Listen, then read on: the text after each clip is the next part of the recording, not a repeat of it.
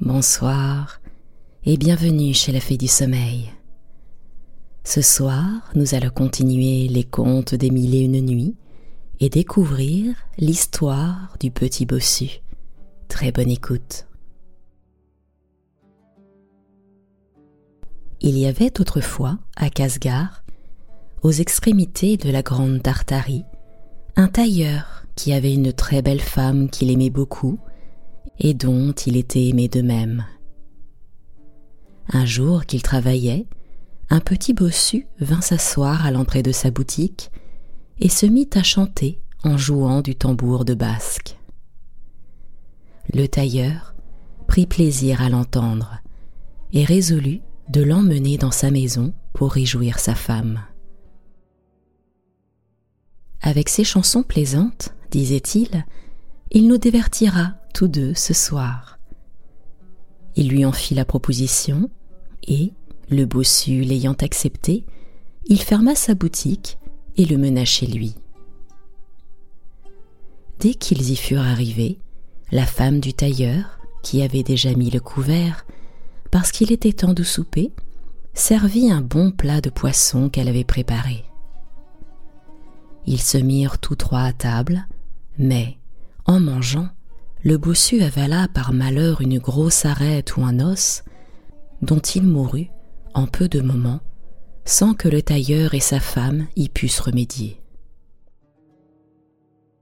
Ils furent l'un et l'autre d'autant plus effrayés de cet accident qu'il était arrivé chez eux, et qu'ils avaient sujet de craindre que, si la justice venait à le savoir, on ne les punit comme des assassins. Le mari, néanmoins, trouva un expédient pour se défaire du corps mort. Il fit réflexion qu'il demeurait dans le voisinage un médecin juif, et, là-dessus, ayant formé un projet pour commencer à l'exécuter, sa femme et lui prirent le bossu, l'un par les pieds, l'autre par la tête, et le portèrent jusqu'au logis du médecin. Ils frappèrent à sa porte, où aboutissait un escalier très raide par où l'on montait à sa chambre. Une servante descend aussitôt, même sans lumière, ouvre et demande ce qu'il souhaite. Remontez, s'il vous plaît, dit le tailleur, et dites à votre maître que nous lui amenons un homme bien malade pour qu'il lui ordonne quelques remèdes. Tenez, ajouta-t-il en lui mettant en main une pièce d'argent. Donnez-lui cela par avance, afin qu'il soit persuadé que nous n'avons pas dessein de lui faire perdre sa peine. Pendant que la servante remonta pour faire part au médecin juif d'une si bonne nouvelle, le tailleur et sa femme portèrent promptement le corps du bossu au haut de l'escalier, le laissèrent là et retournèrent chez eux en diligence. Cependant, la servante ayant dit au médecin qu'un homme et une femme l'attendaient à la porte et le priaient de descendre pour voir un malade qu'ils avaient amené, et lui ayant remis entre les mains l'argent qu'elle avait reçu, il se laissa transporter de joie. Se voyant payé d'avance, il crut que c'était une bonne pratique qu'on lui amenait et qu'il ne fallait pas négliger. Prends vite la lumière, dit-il à sa servante, et suis-moi. En disant cela, il s'avança vers l'escalier avec tant de précipitation qu'il n'entendit point qu'on l'éclairât, et, venant à rencontrer le bossu, il lui donna du pied dans les côtes si rudement qu'il le fit rouler jusqu'au bas de l'escalier. Peu s'en fallut qu'il ne tombât et ne roulât avec lui. Apporte donc vite la lumière, cria-t-il à sa servante. Enfin, elle arriva. Il descendit avec elle, et, trouvant que ce qui avait roulé était un homme mort, il fut tellement effrayé de ce spectacle qu'il invoqua Moïse, Aaron, Josué, Esdras et tous les autres prophètes de sa loi. Malheureux que je suis, disait-il, pourquoi ai-je voulu descendre sans lumière? J'ai achevé de tuer ce malade qu'on m'avait amené. Je suis cause de sa mort, et si le bon âne d'Esdras ne vient à mon secours, je suis perdu. Hélas, on va bientôt me tirer de chez moi comme un meurtrier. malgré le trouble qui l'agitait, il ne laissa pas d'avoir la précaution de fermer sa porte, de peur que par hasard quelqu'un, venant à passer par la rue, ne s'aperçût du malheur dont il se croyait la cause. Il prit ensuite le cadavre, le porta dans la chambre de sa femme, qui faillit s'évanouir quand elle le vit entrer avec cette fatale charge. Ah. C'est fait de nous, s'écria-t-elle. Si nous ne trouvons moyen de mettre cette nuit hors de chez nous ce corps mort. Nous perdrons indubitablement la vie si nous le gardons jusqu'au jour. Quel malheur. Comment avez-vous donc pu tuer cet homme? Il ne s'agit point de cela, repartit le juif. Il s'agit de trouver un remède à un mal si pressant. Mais, sire, dit Scheherazade, en s'interrompant en cet endroit, je ne fais pas réflexion qu'il est jour. À ces mots, elle se tut, et la nuit suivante, elle poursuivit de cette sorte l'histoire du petit bossu. 124e nuit. Le médecin et sa femme délibérèrent ensemble sur le moyen de se délivrer du corps mort pendant la nuit. Le médecin eut beau rêver, il ne trouva nul stratagème pour sortir d'embarras, mais sa femme, plus fertile en invention, dit Il me vient une pensée. Portons ce cadavre sur la terrasse de notre logis et jetons-le par la cheminée dans la maison du musulman notre voisin. Ce musulman était un des pourvoyeurs du sultan. Il était chargé du soin de fournir l'huile, le beurre et toutes sortes de graisses. Il avait chez lui son magasin où les rats et les souris faisaient un grand dégât. Le médecin juif, ayant approuvé l'expédient proposé, sa femme et lui prirent le bossu, le portèrent sur le toit de leur maison et après lui avoir passé des cordes sous les aisselles, ils le descendirent par la cheminée dans la chambre du pourvoyeur, si doucement qu'il demeura planté sur ses pieds contre le mur comme s'il eût été vivant. Lorsqu'ils le sentirent en bas, ils retirèrent les cordes et le laissèrent dans l'attitude que je viens de dire. Ils étaient à peine descendus et rentrés dans leur chambre quand le pourvoyeur entra dans la sienne. Il revenait d'un festin de noces auquel il avait été invité ce soir-là, et il avait une lanterne à la main. Il fut assez surpris de voir, à la faveur de sa lumière, un homme debout dans sa cheminée. Mais, comme il était naturellement courageux et qu'il s'imagina que c'était un voleur, il se saisit d'un gros bâton, avec quoi, courant droit au bossu, ah, lui dit-il, je m'imaginais que c'étaient les rats et les souris qui mangeaient mon beurre et mes graisses, et c'est toi qui descends par la cheminée pour me voler.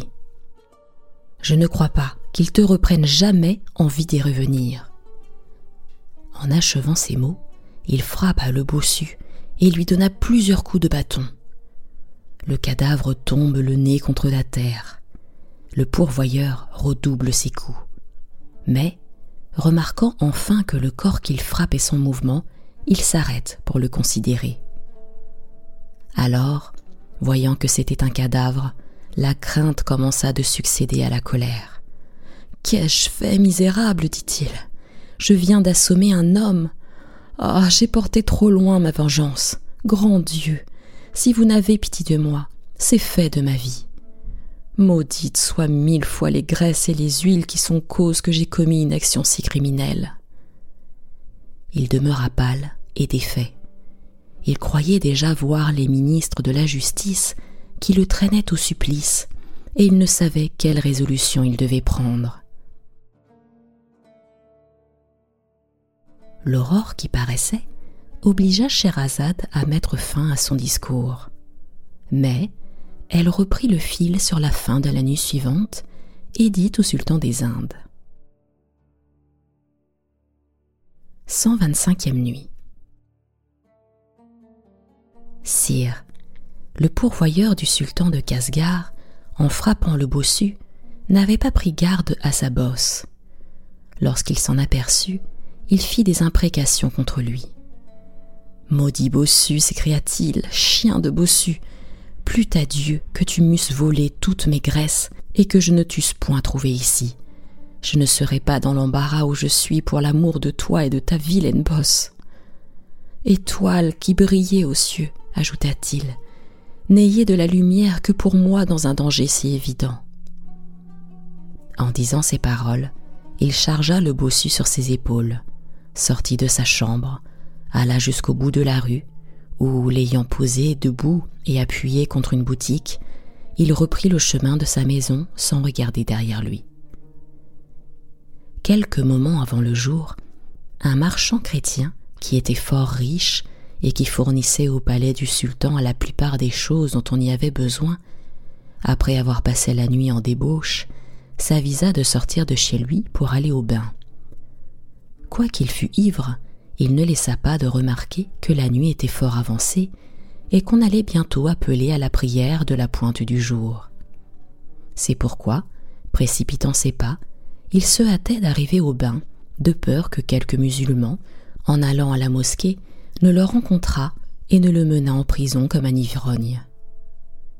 Néanmoins, quand il fut au bout de la rue, il s'arrêta pour quelques besoins contre la boutique où le pourvoyeur du sultan avait mis le corps du bossu, lequel, venant à être ébranlé, tomba sur le dos du marchand qui, dans la pensée que c'était un voleur qui l'attaquait, le renversa par terre d'un coup de poing qu'il lui déchargea sur la tête, et lui en donna beaucoup d'autres ensuite, et se mit à crier au voleur. Le garde du quartier vint à ses cris, et, voyant que c'était un chrétien qui maltraitait un musulman, Quel sujet avez-vous, lui dit-il, de maltraiter ainsi un musulman? Il a voulu me voler, répondit le marchand, et il s'est jeté sur moi pour me prendre à la gorge. Vous vous êtes assez vengé, répliqua le garde en le tirant par le bras. ôtez-vous de là. En même temps, il tendit la main au bossu pour l'aider à se relever. Mais, remarquant qu'il était mort, Oh, poursuivit-il, c'est donc ainsi qu'un chrétien a la radiesse d'assassiner un musulman? En achevant ces mots, il arrêta le chrétien et le mena chez le lieutenant de police, où on le mit en prison jusqu'à ce que le juge fût levé et en état d'interroger l'accusé.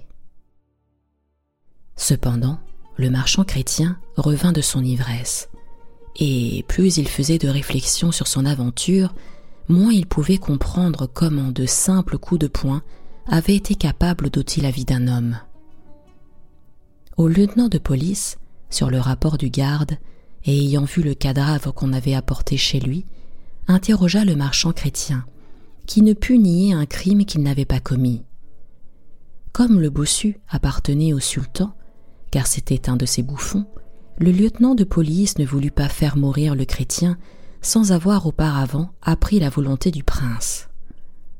Il alla au palais, pour cet effet, rendre compte de ce qui se passait au sultan, qui lui dit Je n'ai point de grâce à accorder à un chrétien qui tue un musulman. Allez, faites votre charge. À ces paroles, le juge de police fit dresser une potence, envoya des crieurs par la ville pour publier qu'on allait pendre un chrétien qui avait tué un musulman. Enfin, on tira le marchand de prison, on l'amena au pied de la potence, et le bourreau, après lui avoir attaché la corde au cou, allait l'élever en l'air lorsque le pourvoyeur du sultan, fendant la presse, s'avança en criant au bourreau. Attendez, attendez, ne vous pressez pas. Ce n'est pas lui qui a commis le meurtre, c'est moi. Le lieutenant de police, qui assistait à l'exécution, se mit à interroger le pourvoyeur, qui lui raconta de point en point de quelle manière il avait tué le bossu, et il acheva en disant qu'il avait porté son corps à l'endroit où le marchand chrétien l'avait trouvé. Vous alliez, ajouta-t-il, faire mourir un innocent, puisqu'il ne peut pas avoir tué un homme qui n'était plus en vie. C'est bien assez pour moi d'avoir assassiné un musulman sans charger encore ma conscience de la mort d'un chrétien qui n'est pas criminel. Le jour, qui commençait à paraître, empêcha Sherazade de poursuivre son discours, mais elle en reprit la suite sur la fin de la nuit suivante. 126e nuit. Sire, dit-elle, le pourvoyeur du sultan de Casgar s'étant accusé lui-même, publiquement d'être l'auteur de la mort du bossu, le lieutenant de police ne put se dispenser de rendre justice au marchand. Laisse, dit-il au bourreau, laisse aller le chrétien, et pends cet homme à sa place, puisqu'il est évident, par sa propre confession, qu'il est le coupable. Le bourreau lâcha le marchand, mit aussitôt la corde au cou du pourvoyeur, et dans le temps qu'il allait l'expédier, il entendit la voix du médecin juif qui le priait instamment de suspendre l'exécution, et qui se faisait faire place pour se rendre au pied de la potence. Quand il fut devant le juge de police, Seigneur, lui dit-il, ce musulman que vous voulez faire pendre n'a pas mérité la mort. C'est moi seul qui suis le criminel. Hier, pendant la nuit, un homme et une femme que je ne connais pas vinrent frapper à ma porte avec un malade qui m'amenait. Ma servante alla ouvrir sans lumière, reçut d'eux une pièce d'argent pour me venir dire de leur part de prendre la peine de descendre pour voir le malade. Pendant qu'elle me parlait, ils apportèrent le malade en haut de l'escalier, et puis ils disparurent. Je descendis sans attendre que ma servante eût allumé une chandelle, et dans l'obscurité, venant à donner du pied contre le malade, je le fus rouler jusqu'au bas de l'escalier. Enfin, je vis qu'il était mort, et que c'était le musulman bossu dont on vient aujourd'hui venger le trépas. Nous prîmes le cadavre, ma femme et moi, nous le portâmes sur notre toit, d'où nous le passâmes sur celui du pourvoyeur, notre voisin, que vous alliez faire mourir injustement, et nous le descendîmes dans sa chambre par la cheminée. Le pourvoyeur, l'ayant trouvé chez lui, l'a traité comme un voleur, l'a frappé et a cru l'avoir tué. Mais cela n'est pas, comme vous le voyez par ma déposition. Je suis donc le seul auteur du meurtre, et, quoique je le sois contre mon intention, j'ai résolu d'expier mon crime, pour n'avoir pas à me reprocher la mort de deux musulmans, en souffrant que vous ôtiez la vie au pourvoyeur du sultan, dont je viens vous révéler l'innocence. Renvoyez-le donc, s'il vous plaît, et me mettez à sa place, puisque personne que moi n'est cause de la mort du bossu.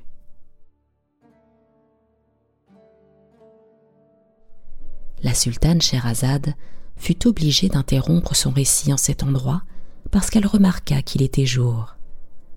Schahriar se leva et le lendemain, ayant témoigné qu'il souhaitait apprendre la suite de l'histoire du bossu, Scheherazade satisfit ainsi sa curiosité. 127e nuit. Sire, dit-elle, dès que le juge de police fut persuadé que le médecin juif était le meurtrier, il ordonna au bourreau de se saisir de sa personne et de mettre en liberté le pourvoyeur du sultan. Le médecin avait déjà la corde au cou et allait cesser de vivre quand on entendit la voix du tailleur, qui priait le bourreau de ne pas passer plus avant, et qui faisait ranger le peuple pour s'avancer vers le lieutenant de police, devant lequel il était arrivé.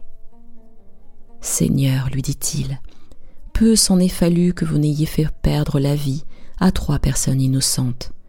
Mais, si vous voulez bien avoir la patience de m'entendre, vous allez connaître la véritable histoire de l'assassin du bossu. Si sa mort doit être expiée par un autre, c'est par la mienne. Hier, vers la fin du jour, comme je travaillais dans ma boutique et que j'étais en humeur de me réjouir, le bossu, à demi ivre, arriva et s'assit. Il chanta quelque temps, et je lui proposai de venir passer la soirée chez moi. Il y consentit, et je l'amenai. Nous nous mîmes à table. Je lui servis un morceau de poisson, en le mangeant, une arête ou un os s'arrêta dans ce gosier. Et, quelque chose que nous pûmes faire, ma femme et moi, pour le soulager, il mourut en peu de temps. Nous fûmes fort affligés de sa mort, et, de peur d'en être repris, nous portâmes le cadavre à la porte du médecin juif. Je frappai, et je dis à la servante qui vint ouvrir de remonter promptement et de prier son maître, de notre part, de descendre pour voir un malade que nous lui amenions. et, afin qu'il ne refusât pas de venir, je la chargeai de lui remettre en main propre une pièce d'argent que je lui donnais. Dès qu'elle fut remontée, je portai le bossu en haut de l'escalier sur la première marche, et nous sortîmes aussitôt, ma femme et moi, pour nous retirer chez nous. Le médecin, en voulant descendre, fit rouler le bossu, ce qui lui a fait croire qu'il était cause de sa mort. Puisque cela est ainsi, ajouta-t-il, laissez aller le médecin et me faites mourir à sa place. Le lieutenant de police et tous les spectateurs ne pouvaient assez admirer les étranges événements dont la mort du bossu avait été suivie. Lâche donc le médecin juif, dit le juge au bureau, et pend le tailleur puisqu'il confesse son crime. Il faut avouer que cette histoire est bien extraordinaire et qu'elle mérite d'être écrite en lettres d'or. Le bourreau, ayant mis en liberté le médecin, passa une corde cou du tailleur. Mais, sire, dit Scheherazade, en s'interrompant en cet endroit, je vois qu'il est déjà jour. Il faut, s'il vous plaît, remettre la suite de cette histoire à demain. Le sultan des Indes y consentit et se leva pour aller à ses fonctions ordinaires. 128e nuit. La sultane, ayant été réveillée par sa sœur, reprit ainsi la parole. Sire, pendant que le bourreau se préparait à pendre le tailleur, le sultan de Casgar, qui ne pouvait se passer longtemps du bossu, son bouffon, ayant demandé à le voir, un de ses officiers lui dit Sire, le bossu dont votre majesté est en peine, après s'être enivré hier, s'échappa du palais contre sa coutume pour aller courir par la ville et il s'est trouvé mort ce matin.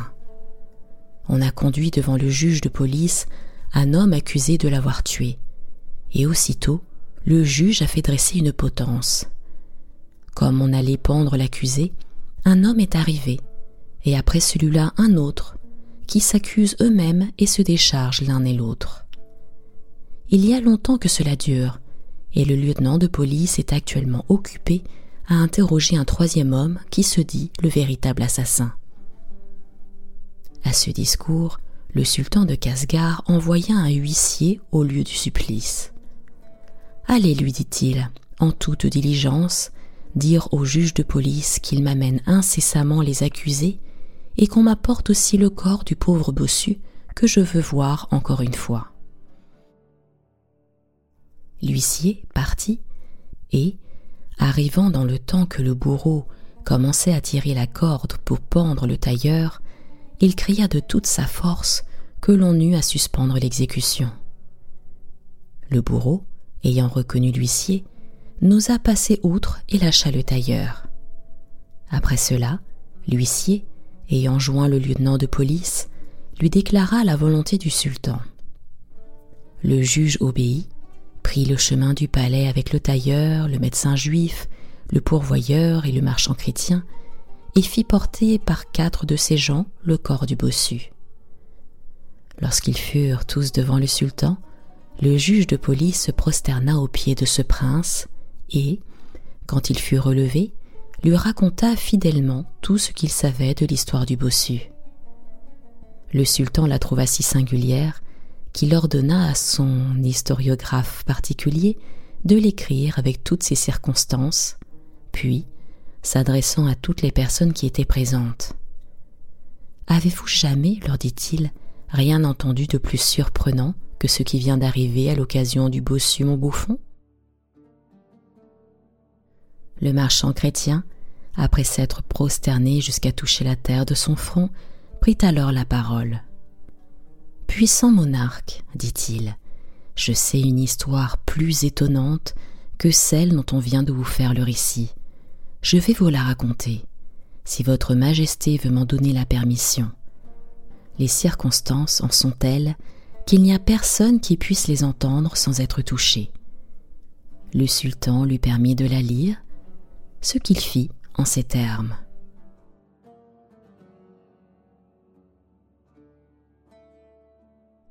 C'était la fée du sommeil. Retrouvez-moi très prochainement pour la suite de ce conte des mille et une nuits et pour découvrir l'histoire que raconta le marchand chrétien. À très bientôt.